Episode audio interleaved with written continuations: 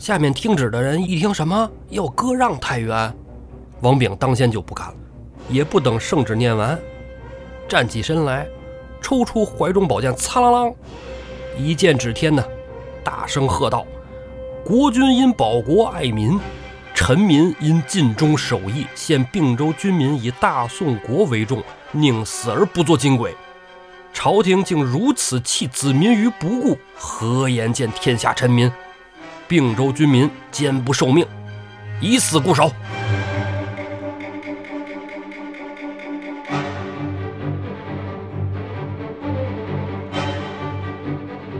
断了胳膊的拿头撞，断了腿的哎拿枪拄着还抡刀呢。就这样死磕硬扛啊！王炳身边就剩十来人了，手下兵丁就劝他啊：“大人，你快撤吧！啊，你看，你看，赶紧跑啊！留得青山在，不怕没柴烧。”王炳大喝一声：“啊！太原军民没有一个贪生怕死之辈，我为太原的兵马总管，岂能弃父老而去？”接着冲杀。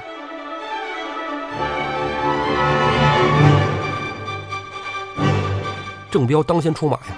与矮脚虎王英交战，斗到了八九合，郑彪手上不停，口中念念有词，喝声急。只见郑彪头顶啊，飞出一道黑气，黑气之中啊，立着一位金甲天神，手持降魔宝杵。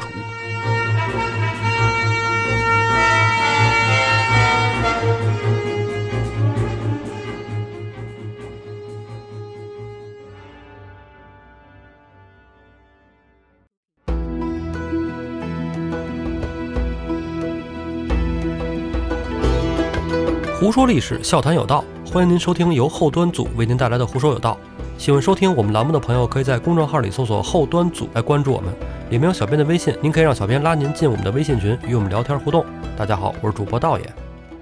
上回咱说呀，谢珍、谢宝哥俩准备爬上乌龙岭放一把火，哎，引宋军拿下乌龙岭。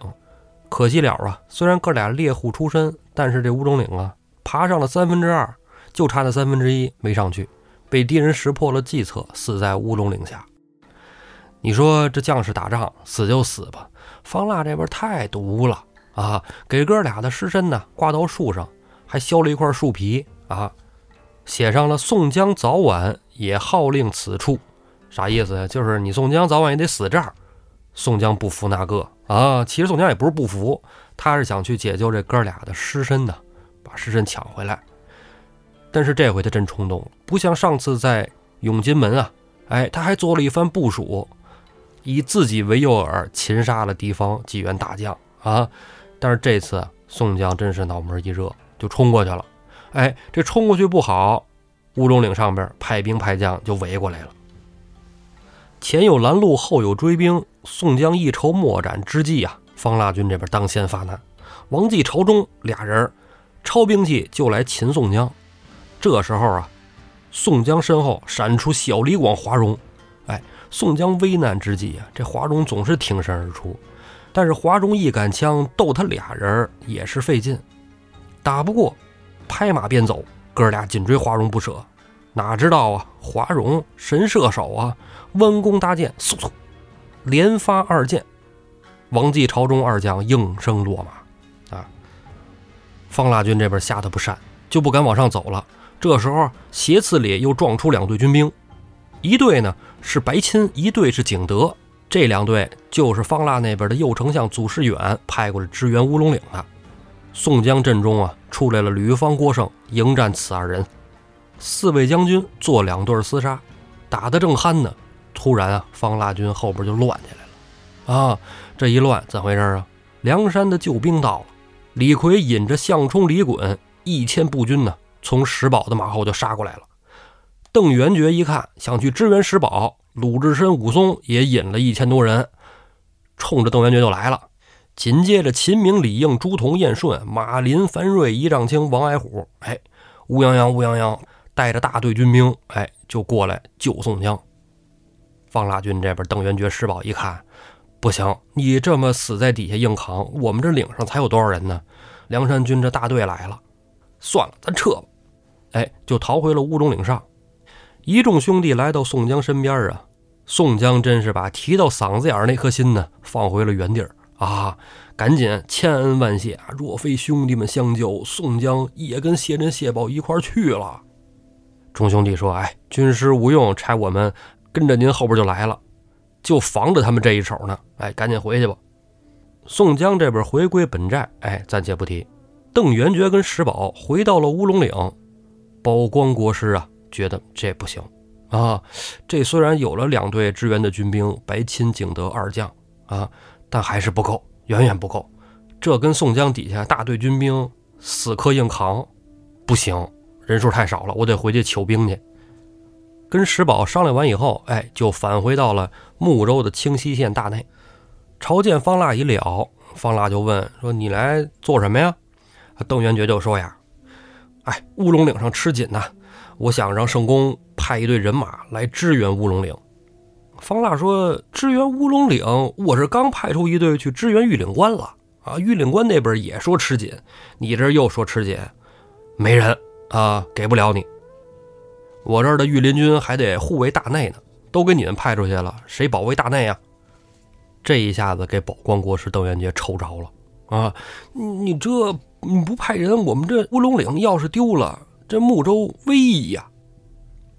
左丞相娄敏忠也出来说啊，说国师说的对，乌龙岭要紧所在，多派点人把乌龙岭守住了，穆州安然无恙。现在咱御林军还有三万，您看，咱分一万给国师去守乌龙岭，圣上你如何呀？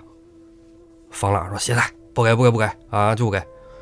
没办法，当日朝罢呀。”众人出来，邓元觉跟罗敏忠他们接着商量啊，是吧？你这这圣公不给我人马，我这乌龙岭真是很难守啊！啊哈，保不齐过几天就丢了。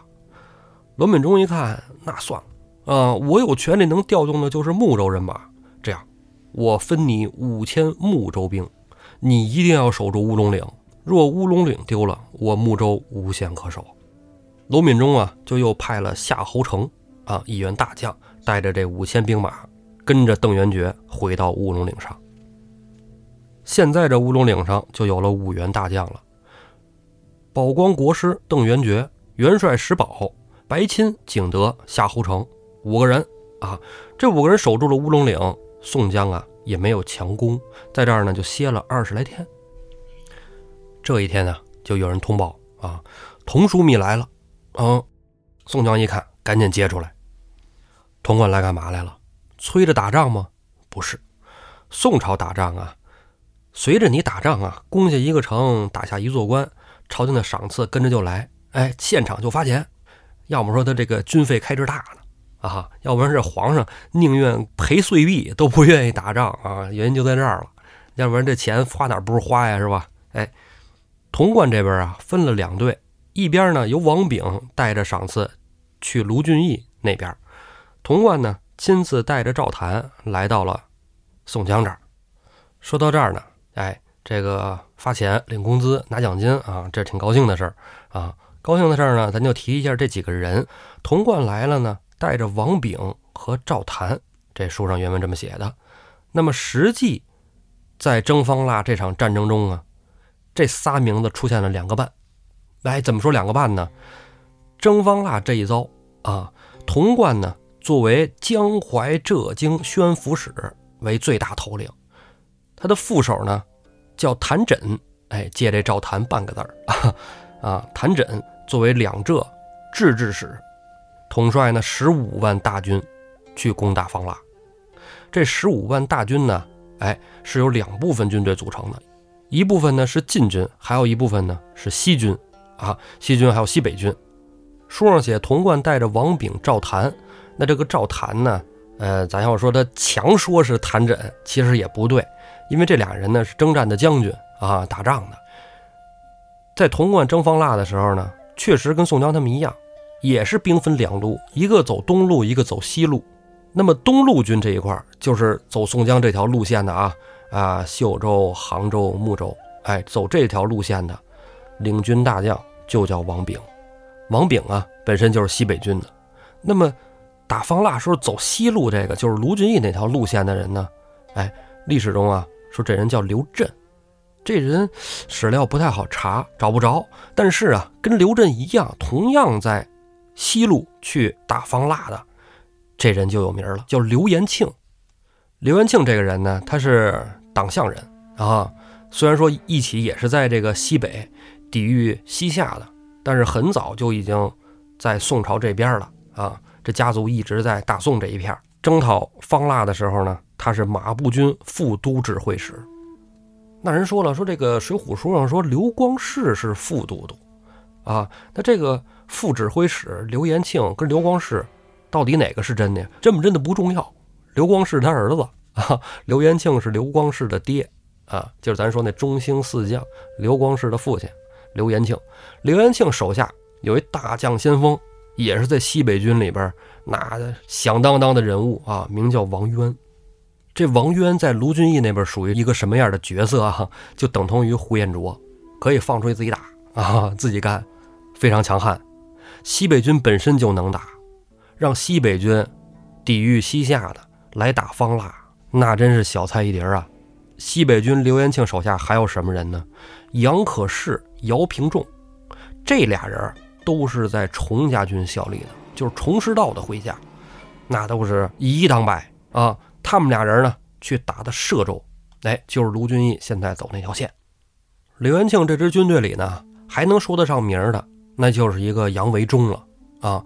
这人呢，其实原名啊叫康炯，早先呢在仁宗年间啊，他家就在戍边啊，跟辽国打仗，后来啊被辽国给揍了啊，给辽国给俘虏过去了。俘虏之后呢，就降了辽了。后来到了哲宗年间呢，这康家呀又辗转的逃回到了北宋。啊，逃回到了大宋这一边，来这边呢，就把原来的名字给改了，哎，就不姓康了，改姓了杨，哎，这杨维忠啊，他家呀不是汉人，属于是西戎的一支，在西北军也是赫赫有名的战将啊。这征打方腊的西路军还有一位小将军，这时候啊仅仅是一员偏将，但是名声显赫啊，这人呢叫韩世忠。王渊作为先锋大将，对韩世忠的评价就三个字：万人敌。啊，韩世忠这时候啊，还是效力于西北军啊，是跟着西北军一起来征的方腊。征完方腊之后，哎，就给他提拔上来了。那提拔的原因是什么呀？对吧？咱们都知道啊，都知道啊。不知道咱们等等啊，后边会说到啊。韩世忠在这时候官阶并不高啊，之后就开始坐电梯了。那么咱说这个西路军这说完了啊，其实刚才咱要说的是王炳，对吧？哎，王炳这个人呢，故事非常多。咱先说说这个王炳攻打杭州啊、秀州啊、睦州啊这条线上，还有什么人跟他一起？据一些非正式的资料啊，哎，显示说佘可存跟王炳，哎，这对在一起。佘可存就是佘家军呐，啊，佘老太君他们娘家那一块的啊。佘家军在西北也非常有威望，这都属于是关陇集团呢啊，西北非常强的。还有就是新兴宗，哎，还是一样西北军的。然后有大名的嘛，就没什么了啊，没有什么特别有大名的。但是啊，据南怀瑾啊，南宫啊，他在《历史的经验》这本书上写的，王炳这支军队里为什么所向披靡？因为有宋江这一步。啊，那是不是宋江降了以后跟着征方腊，是跟在他的部队里呢？书上是这么写的啊，说宣和二年呢，睦州方腊作乱，非常嚣张。张叔夜呢招降了梁山宋江，朝廷啊就把宋江这一队隶属给了新兴宗，说有千把人啊，千十来人，朝廷啊就下令让宋江来攻打方腊这块啊，打方腊。打到杭州的时候，哎，非常困难。杭州的守将啊，这个咱们这个《水浒传》里边是南安王太子方天定啊，其实历史中不是，历史中呢是一个叫方七佛的人。这个人呢，在方腊军里是属于二号人物了啊，很厉害的。他在杭州准备打秀州的时候，遇到了来征讨方腊的这个军队啊，王炳这一支。王炳这一支呢？在秀州把方七佛击败以后，方七佛退守到杭州。杭州这座城池确实固若金汤啊，里边有大概兵丁啊六万余人。新兴宗啊，就让宋江部哎，去全力攻打杭州城。这一仗打得非常艰苦啊！后来终于啊不负众望，擒住了方七佛。宋江这边军将损伤大半啊，中军统治要给宋江啊，哎写这功劳簿啊，给他军功。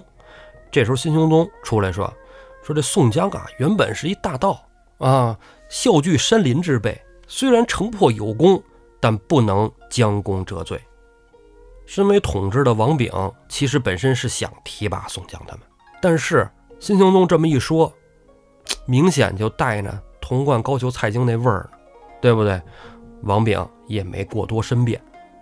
宋江呢，也因为打这一仗，兄弟死伤过半，心灰意冷，遁隐终身，哎，就走了，离开了征讨方腊这支军队。当然了，这不是正史啊，这不是什么宋史啊什么之类写的啊，这是啊。南宫的一本书里写的啊，南怀瑾。其实我愿意相信这个结果。当然了，这历史是真实的啊。我说这个未必是真实的，您听个乐啊。南宫呢，他怎么说呢？是国学大家，但要说对历史说能称为家吗？他并不能。所以咱们也就是听一个呃心理安慰吧。反正我看到这儿心里比较安慰的。打到杭州，宋江别打了，赶紧撤了啊。但是撤了啥结果呢？就是后边。打完方腊以后，朝廷又让佘可存折回去，把宋江斩了啊！当然，这是后话啊，暂且不提。咱还是回来说这王炳。王炳在宋江这件事上来看，我觉得，哎，这人行，这人是那个啊，挺地道的，呃，有点那仗义劲儿。然而，在真实历史中啊，咱说真实历史，不是这个《水浒传》里啊，在后期，王炳那更是让人惊叹的一名英雄好汉啊！这儿有一个小故事。在宋军呐征完方腊以后，哎，宋军里其中这西北军呢，哎，没有回到西北去，直接北上去迎战辽人。为什么这时候打辽人呢？因为宋金啊有海上之盟，约定好了一起攻打幽州。这时候王炳啊也带着他的部将一起来到了北边，就是白沟这一块啊，现在河北省参加了白沟之战。这一遭啊，统军大将不是王炳啊。这个大将军呢，当然领兵的肯定还是童贯啊，文官领兵嘛。真正指挥军队作战的呢，哎，是刘延庆。刘延庆打仗不是太灵，这人呢确实也拉胯。还有他这儿子刘光世啊，这个让他驰援哪儿，他也是磨磨唧唧，去的倍儿慢啊。本来是去平辽的，结果反倒让这大辽啊，本来腹背受敌，哎，结果把宋人揍了一顿啊，晋人打我，我都宋。你说这个也是够丢人现眼的，这块要展开了讲，那就讲的时间长了啊。咱先就是不展开啊，后面有机会咱再说。金人一看宋这么怂，打完辽，紧接着就被蒙打宋了啊。当然，你说这金真的是被蒙吗？其实也不是。按照金国那边的史料来记载呀，是因为宋先违约被蒙了啊，他才举兵攻宋。之前海上之盟那期咱聊过。海上之盟有一条，就是宋不能收留大辽的降将，所以北蒙。哎，金国开始攻宋，攻宋以后呢，童贯这时候在太原呢，金分两路打过来，一路就是走云中太原，哎，太行山以西这一条线，一路呢就是走太行山以东，河北这一块奔河南，直插汴京。那童贯跟王炳这时候同时都在太原城呢，因为太原是一个重镇呢。太原如果失守，河南必定就危了，所以守住山西很重要。金军这时候打完了辽，士气正盛呢，一鼓作气拿下了云中，奔着太原就来了。童贯在太原这儿一看金兵要来了，碎了啊，就要颠。太原的知府啊叫张孝纯啊，张知府跟这个武将啊王炳俩人一起守太原。一开始是想留童贯，哎，但是留不住，童贯非要跑，啊，就跑了。跑了之后呢，把大队军兵也带走了，只留下王炳的本部人马和张孝纯一起守太原城。很快呀，完颜宗翰大兵就卷过来了，把太原城就合围在了当中。本是文官的张孝纯呢，也是戎装冠带，跟王炳一起来到城门以上。守城将是真拼命啊，老百姓也给力。王炳召集十五以上的、六十以下的男丁，全都上去守城。这一仗打得艰苦，但是也打出了大宋军民的气势。但是啊，王炳、张孝纯怎么想的？哎，只要有驰援的救兵到，一起合围着完颜宗翰，只要击破完颜宗翰的包围圈，哎，太原城就能有救。到时候里应外合，灭了他也不在话下啊！就等，一直等到了转过年也没见着驰援的人马。但是呢，却等来了一个叫陆允迪的人啊！这陆允迪是谁呢？原来啊，宋钦宗贪生怕死。已经应允了金人的要求，准备割让太原、中山、河间三镇。这时候就派着大臣呢陆允迪到太原宣旨，啊，说这太原城我们就割让了啊，不要了。完颜宗翰也让金兵让出一条道路。陆允迪来到了太原城下，王炳派人呢拿这个吊篮，把陆允迪调到了城中。知府张孝纯跟王炳哎一起来接旨。啊！手下军兵跪倒一片。陆允迪宣开圣旨一念，下面听旨的人一听什么要割让太原，王炳当先就不干了，也不等圣旨念完，站起身来，抽出怀中宝剑，擦啷啷一剑指天呢，大声喝道：“国君因保国爱民，臣民因尽忠守义，现并州军民以大宋国为重，宁死而不做金鬼。”朝廷竟如此弃子民于不顾，何言见天下臣民？并州军民坚不受命，以死固守。这时候，城上的军民呐，本身听着这圣旨，心里就来气呢，手握着兵器，一起站起身来，振臂高呼：“我们愿随王将军守卫并州，与城共存，与城共存。”这一闹起来，陆允迪的圣旨念不下去了。只得灰溜溜的坐着那吊篮，哎，到了城下，溜之大吉了。完颜宗翰一看，啊，你这哈，你不听我的，你不想我们金人，现在连你们自己大宋皇帝的你都不听了，你这是要上天呢？来，给我干他！完颜宗弼开始全力攻城，把那个什么俄车呀、投石机全都弄过来了，咣咣咣往城上打。这投石机呀，投到什么程度啊？太原城周围连稍微大点的石头都没了，哎，全往城上嗨了。这往城上嗨，咱要说太原城你多坚固啊，它能经得住这么造啊？当然，这城确实挺坚固的。太原城建的比较早，这还是当年潘美建的呢。哎，得念人潘美的好啊。哎，这城非常坚固。王炳呢也有对策，找来那麻布袋子，里边装上糠，它不就暄乎的吗？哎，垫在这个城墙。沿儿啊、角啊的地儿上，哎，都垫好了。投石车一来砸那上，哎，对城墙没有什么太大的损害。老百姓呢，也纷纷把自己家墙都给拆了啊，院子什么墙都给拆了，把那砖头瓦块的都拿过来修补城墙。但是咱说这城能补，粮食越吃越少，那粮没了怎么办呢？老百姓啊，就开始哎号召起来揪树叶啊、挖野草。太原的居民呢，就靠这些充饥。最后啊，连树皮都给扒了，实在没得吃了。王炳最后下令杀战马，把这个战马马鞍子上的皮子都给煮了，这皮子也给煮了吃。这仗打到这份上了，转眼太原城固守了八个多月。几座城门哪一边告急，王炳就带着儿子，哎，还有他的亲兵卫队一起去驰援哪边。就这样一日一日的挨。等着驰援的救兵，救兵就迟迟不到。春去秋来，转眼这太原城啊，就被围困了九个月了。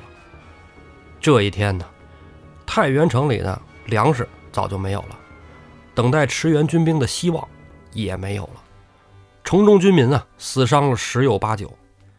金兵不断的增援，不断的攻城，终于啊，把这北城门给打破了，一路冲杀进城啊。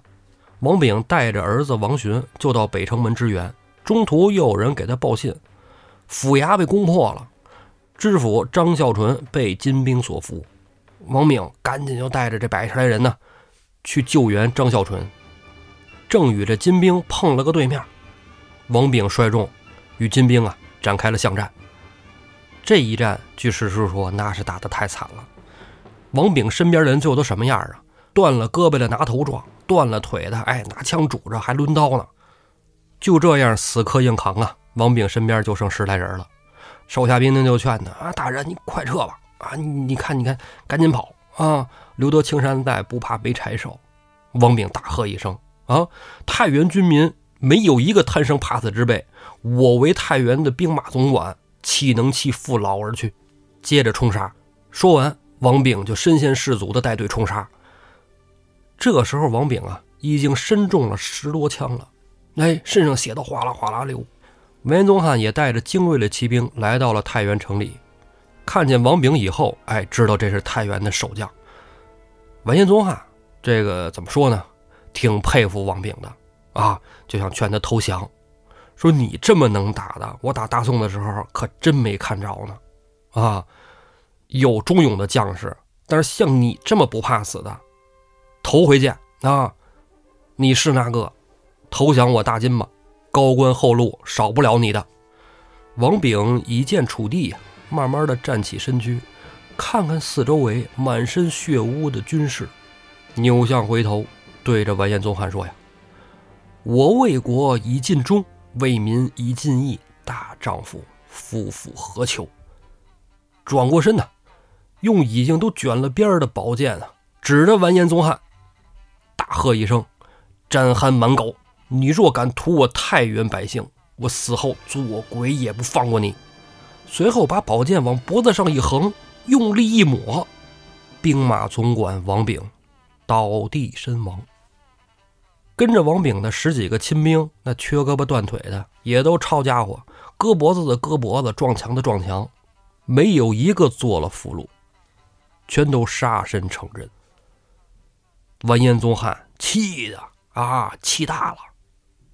心中佩服着王炳不假，但是当着这么多军士的面自己颜面扫地啊！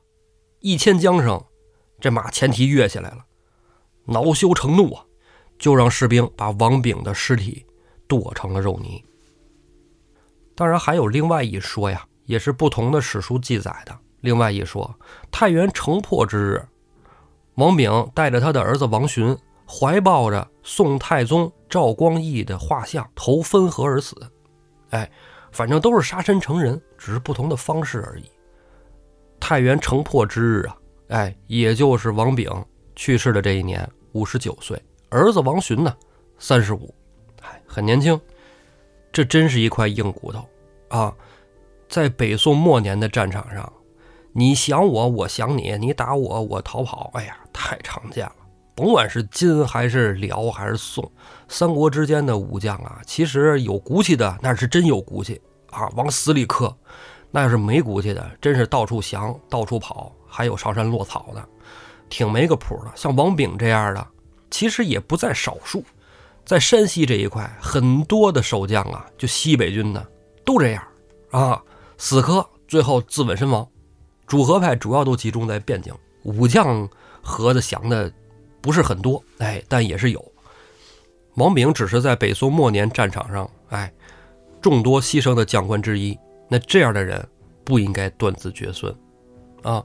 王炳的老仆人呢，带着王洵的儿子，就是王炳的孙子，哎，王航，隐姓埋名乞讨南下，一直到了南宋高宗继位以后，每场战争朝廷里都是要记录的，哎，这场战争也被记录下来了。宋高宗啊。就追封了王炳啊为安化郡王，然后就四处打探他有没有后人。哎，这时候王航出现了。王航呢世袭了安化郡王，也算是没有让英雄绝后吧。啊，这一看朝廷还挺好啊，是吧？这阵亡将士哎多有抚恤。王炳啊一直都是世家大族啊，多大呢？他其实你要说往他爷爷上、爸爸上倒的话，其实都是武将啊，没有什么新鲜的，都是在西北戍边的武将。那再往前倒，那真是了不得的琅琊王氏啊，王导的后人，哎，就是协助司马家衣冠南渡以后啊啊，建立东晋的琅琊王氏的子孙后代。看人家的出身是吧？哎，出身也好啊。为什么我去了解他了呢？啊，虽然我看这个《水浒》的书，我也经常把一个人去引发出来讲啊，或者说哪怕一个绰号、一个地名，咱都给瞪出来讲一讲、聊一聊。讲到这个王炳的时候啊，我查的还真是挺细的啊。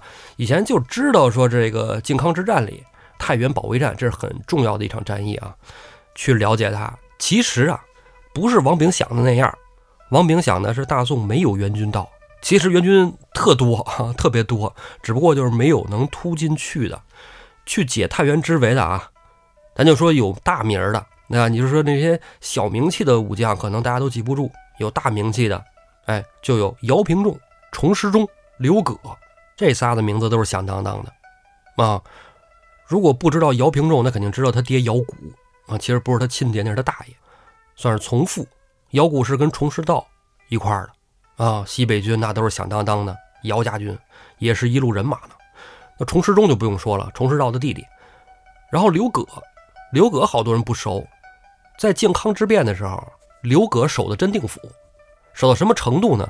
金兵打了好几次没打来，绕着走了，绕到了汴京。没有敢跟刘葛硬碰硬。那刘葛这人出名啊，其实并不是说他守真定守得好，他就出了名了。最大的出名是因为后来他的这个军队里有了一员小将，名叫岳飞啊。刘葛在这个方向上，哎，比较更出名一些。那么去救太原的这几支队伍，崇师中的队伍是最强的，哎，也是认为最有希望的。但是呢，阴错阳差的，崇师中在解救太原的路上。战死了，这里啊，跟宋朝的皇室关系莫大啊。这儿不展开说，不能展开说，一说这个这节目又拖了，拖一小时，水浒都忘了，忘了水浒说哪儿了。刚才我想说什么呀，我又给岔过去了。我可能特别想讲靖康之变，我不知道大家喜不喜欢听。要是喜欢听的话，评论区给我一点鼓励啊，我去整理资料，咱们把这个靖康之变好好讲讲。因为我本身喜欢宋朝。然后很多朋友也都喜欢宋朝，对这块历史都挺喜欢啊，也都愿意探讨。评论区之前咱们聊的也都挺多的，聊的挺不错的，好多人都知道了我很多问题啊，称呼大家一声老师啊，真谢谢你们。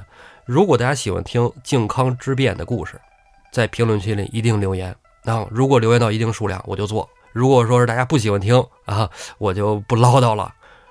这儿还是说回来解释一下，我为什么去讲这个王炳。这说来啊，就是因为我单位现在啊离着颐和园比较近啊，这个很奇怪的原因啊。我没事儿我中午啊就骑自行车到颐和园那儿溜一圈儿哎，今天我逛逛南面，明儿逛逛北边，后天爬个那后边的四大部洲。有我微信的朋友能看我朋友圈，经常会发颐和园照片啊。没事儿过去转一圈儿。这一天啊，我就在颐和园里溜达，溜达的呢，反正春暖花开嘛，挺开心的，走走，沿着这长廊。啊，颐和园的长廊很有名啊。走到了佛香阁，其实我一般到佛香阁我就得掉头回来了，因为要不然就耽误我下午上班了。那天啊，我就想着说时间还早啊，我估计还能再逛个半个来小时，那我就再往前走点吧。哎，往前走了一地儿，我发现这地儿啊叫鱼藻轩，一个小亭子就在长廊边上。我说这地儿啊，好多人在那照相啊。然后有个导游在边上就说：“王国维投湖处。”后来我说王国维，我听过啊，这是在晚清民国时候的一个大学问家啊。我说这个王国维在这投湖，他死这儿了？因为那段历史我不熟悉，然后我就跟这蹭了那么半耳朵啊，也没听真着。回来我就查了一下，一查不要紧，这王国维大有来头。王国维啊，就是宋安化郡王的三十三世孙。哎，也就是王炳的三世三世孙，啊！我一看这家伙，这都能连上，太神奇了。那王国维了解一下吧，以前是盲区，咱现在认识一下他，对吧？哎，这一查呀，这王国维比他这老祖宗还周啊，还犟还拧。这里非常戏剧的是，王炳啊，战死于汉与女真的战争，哎，也就是宋与金的战争，哎，跟女真人呢。不共戴天的仇恨呢，对吧？哎，然而几百年后啊，这后世子孙王国维啊，是一个妥妥的保皇派，保的就是那女真人的满清，很玄妙吧？哎，当时清朝的末代皇帝溥仪被赶下台的时候，王国维就要投河自尽，这是家人给拦着，哎，结果没资了，没资了呢，后来就跟家遁世不出了。其实他那会儿已经在北京大学堂啊，那会儿叫京师学堂。啊，也就是北大嘛，在那儿讲课，在北大里教书。但是因为溥仪皇帝被赶下台了，他就遁世不出，隐世了，啊。后来还是胡适啊、顾颉刚啊什么的，就这个清华这一票，再三的邀请，才来到清华教书。他在甲骨文和钟鼎铭文上呢，就是青铜器刻那个啊铭文啊这块的研究成果呀特别多，是文史哲呀这块的大师，跟梁启超还有陈寅恪哎齐名。但是这王国维啊还真是挺轴的，就是他接受了清华的邀请，但是啊。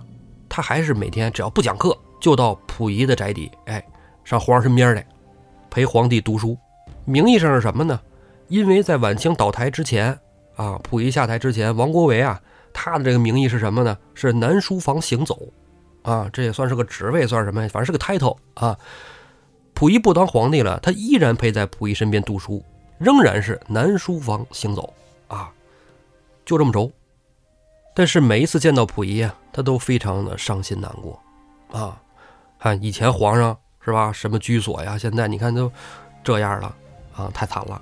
就这样啊，过了两年，到了一九二七年的六月二号这一天，王国维啊，在清华忙完了自己手头的工作，哎，跟同事借了五块钱，从清华就出来了，雇了一辆人力车，到了颐和园，溜达到昆明湖边这个鱼藻轩啊。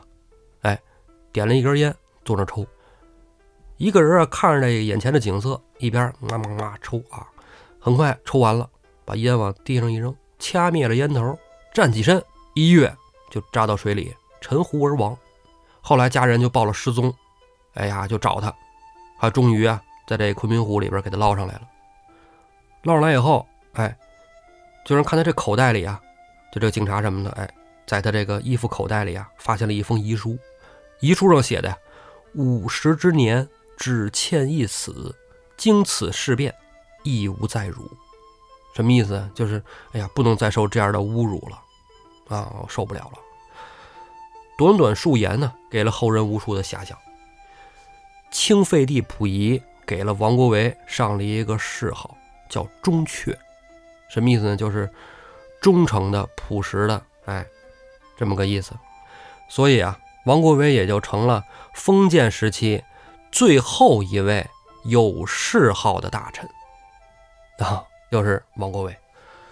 这也是一个够倔的人啊。王炳也是，他家老祖宗啊，王导还行，王敦哎，那也是个倔货。反正这一家子血脉呀，都有那么一股狠劲啊。这里抛开他们的主意，你说王国维保皇啊，是吧？哎，什么的。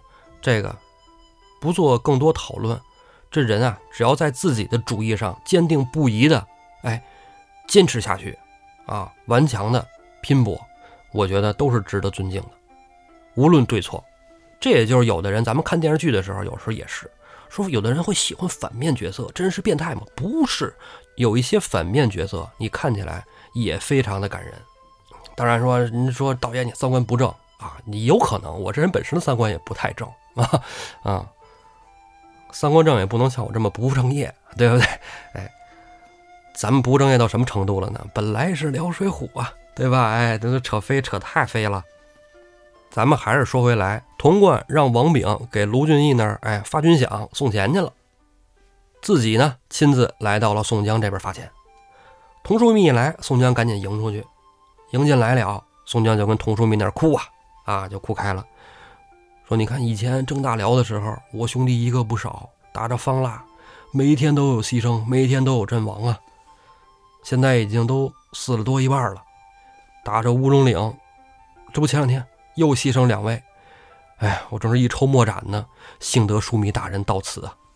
潼关说没事儿啊，这是皇上都知道了，也知道你在这建功立业，损兵折将，这不是吗？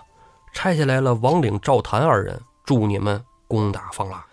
王炳那边带队已经去驰援卢先锋了，咱这边让赵谭来协助你一起攻打。宋江称谢已毕，赶紧陪着这童枢密童大人吃喝呀。哎，吃喝完了，第二天童贯就要带兵去打乌龙岭，吴用赶紧拦着，说：“恩相不可轻动啊！啊，说这个这么打可不是打法。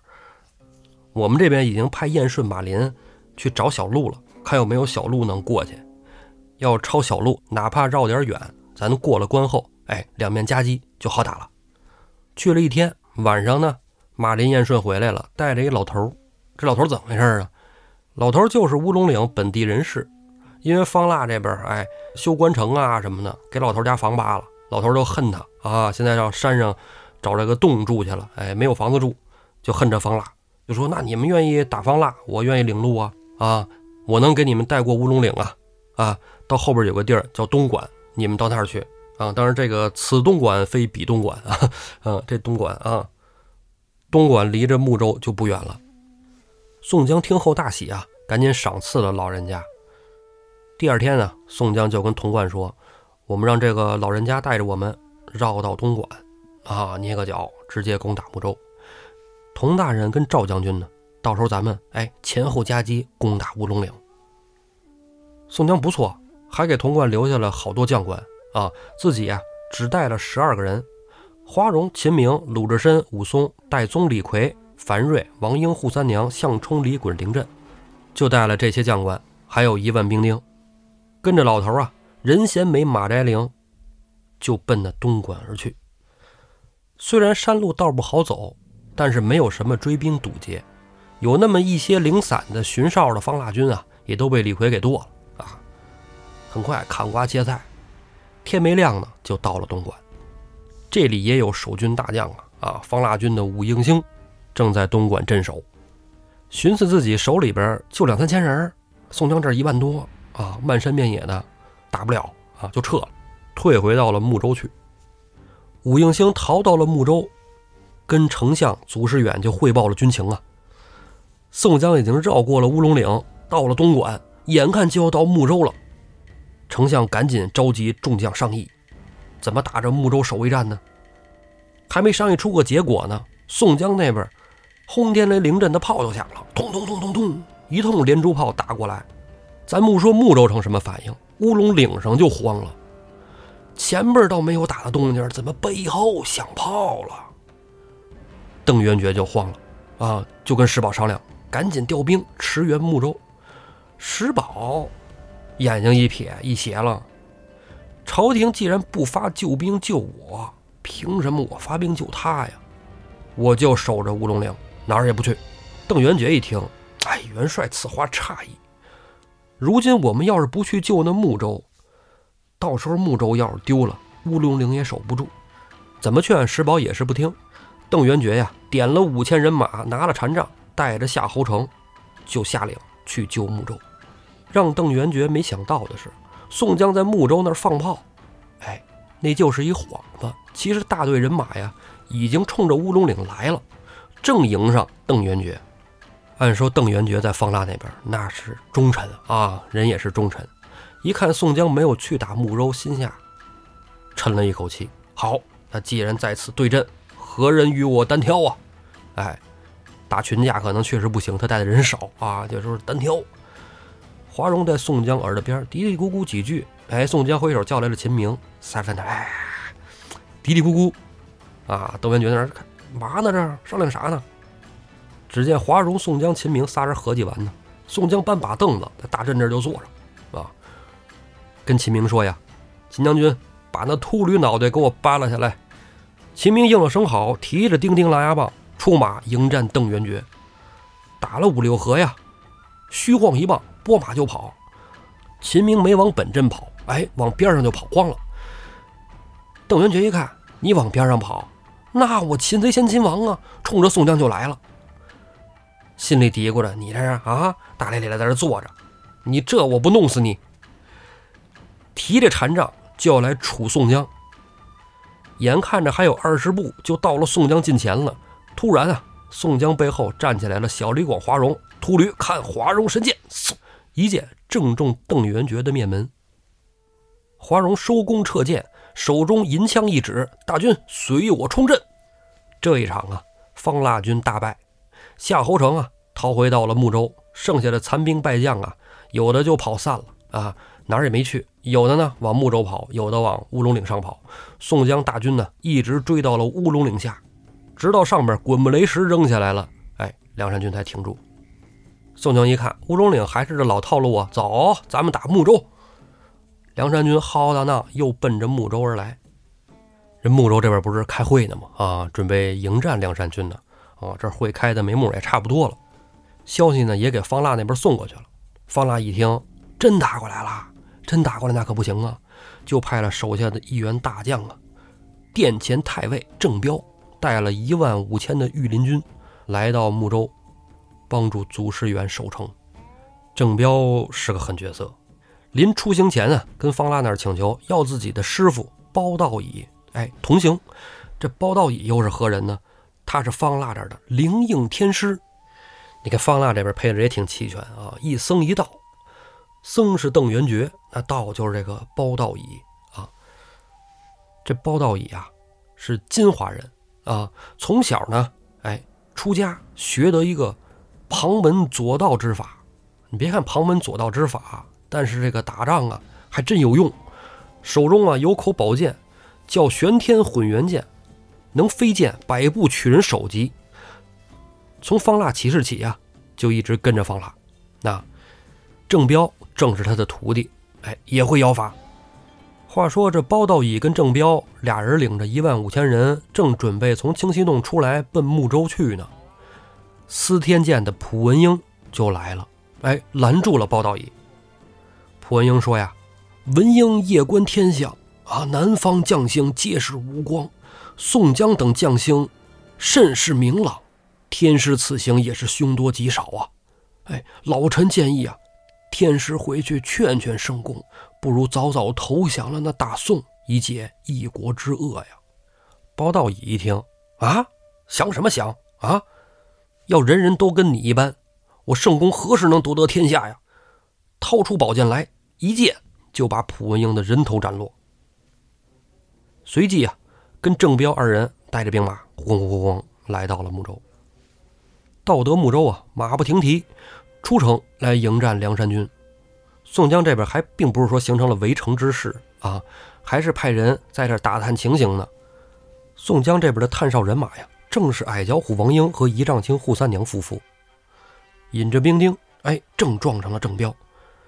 郑彪当先出马呀，与矮脚虎王英交战，斗到了八九合，郑彪手上不停，口中念念有词，喝声急。只见郑彪头顶啊。飞出一道黑气，黑气之中啊，立着一位金甲天神，手持降魔宝杵，从半空中大降下来。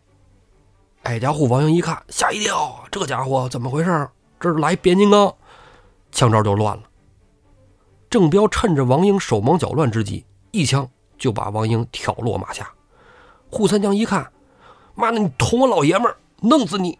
捂着双刀就来为夫报仇啊！还没来到郑彪身边呢，郑彪伸手在锦囊袋中取出一块金砖，扭转回身，照着扈三娘脑门就拽过来了，啪的一下，把这一丈青啊打了一个万朵桃花开。同路的探哨军兵一看两位头领挂了，赶紧就往回跑，啊，到了宋江这儿，赶紧报信儿，说王扈二位头领，哎，已经阵亡了。宋江一听啊，杀我兄弟啊！打我妹妹，不行！怒从心头起，恶向胆边生，带着军兵啊，就来迎战郑彪。两队一迎上，宋江对着郑彪破口大骂呀：“逆贼，安敢伤我二将！”郑彪也不答话，提枪就要战宋江。边上恼了黑旋风李逵呀，舞起两把板斧就来迎战郑彪。老配方，项冲、李衮在一边拿着蛮牌，哎，也冲了上来。哥仨呀！一起要迎战郑彪，结果呢，郑彪啊不转马头往回就跑，李逵、项冲、李衮，哎，紧追不舍。宋江怕他仨有失啊，手中拿剑一指啊，大队掩杀，追着郑彪，哎，就冲过去了。正冲着呢，突然间呢，四周围乌烟瘴气，啊，黑气弥漫。大白天的，这时候突然伸手不见五指，这任谁都害怕啊。不用多说，郑彪又用那妖法邪术了。宋江这边没法破呀，啊，谁也不会这个呀，自己的本部人马呀就乱起来了。谁碰见这都害怕啊！你说这个邪事儿对吧？还大晚上听的啊，你都不害怕呀，是吧？